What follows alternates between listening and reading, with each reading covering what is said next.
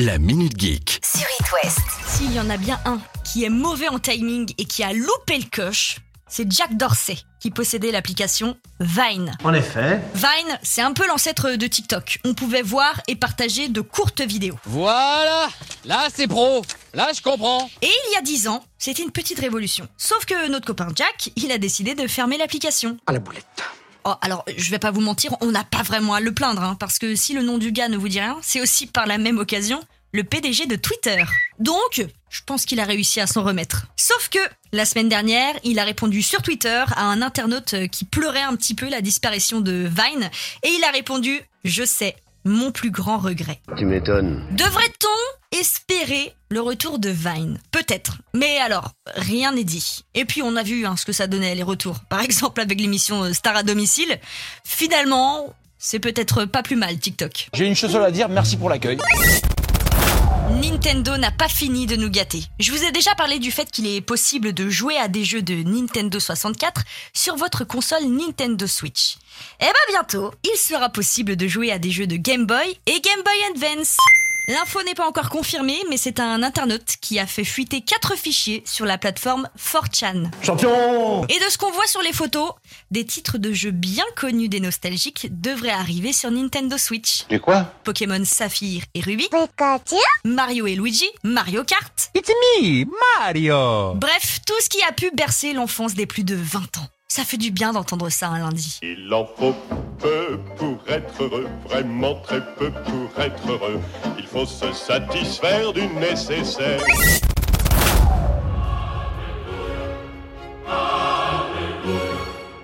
Nous assistons à quelque chose de très rare dans le jeu vidéo. Quelque chose qui n'arrive, pour ainsi dire, jamais. D'accord, alors ça c'est super. Sinon, Nintendo a décidé de sortir un jeu deux mois en avance Ah ouais, quand même. à tous ceux qui avaient prévu d'un été à profiter dehors pour pouvoir après tranquillement s'enfermer tout le mois de septembre pour jouer à Xenoblade Chronicles 3. Vos plans tombent à l'eau. Oh bravo Le jeu sortira le 29 juillet 2022, soit deux mois avant la vraie date de sortie. Qu'est-ce que cette info est censée vous apporter? Rien. Mais vous pourrez au moins dire que vous avez assisté à cet événement une fois dans votre vie. et c'est peut-être mieux comme ça. Dans une société où tout va vite, on aurait tendance à penser que les applications de nos téléphones sont quasiment à usage unique. Que nini L'irréductible Snapchat résiste encore et toujours aux envahisseurs Instagram, TikTok et Twitter. Une étude est sortie récemment et à la surprise générale, Snapchat reste solide et compte 319 millions d'utilisateurs actifs quotidiens. Ah oui, pas mal. Et chez les 15-49 ans, c'était même le réseau social le plus utilisé en janvier 2022. C'est la première appli d'info chez les moins de 20 ans. D'où vient ce succès? Bonne question. D'abord euh, grâce aux ados qui utilisent la messagerie éphémère pour des choses pas toujours glorieuses, mais... Cela ne nous regarde pas. Alerte rumeur Rumeur qui, si elle se réalise, on va vraiment pas être content Ça m'a l'air d'un bordel. Microsoft serait en train de plancher sur un projet machiavélique. Intégrer de la pub dans les jeux free-to-play de Xbox. Oh, c'est une blague, hein.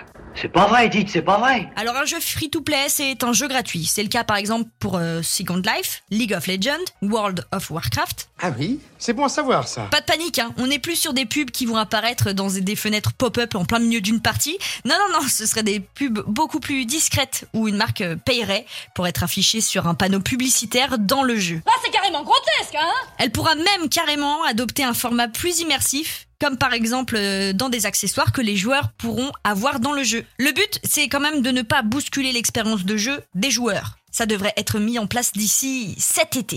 Et il y a fort à parier que PlayStation va suivre de très près cette initiative et même faire pareil. Peut-être euh, que la prochaine étape, c'est des pubs dans nos rêves. Bien évidemment Bien évidemment Bien évidemment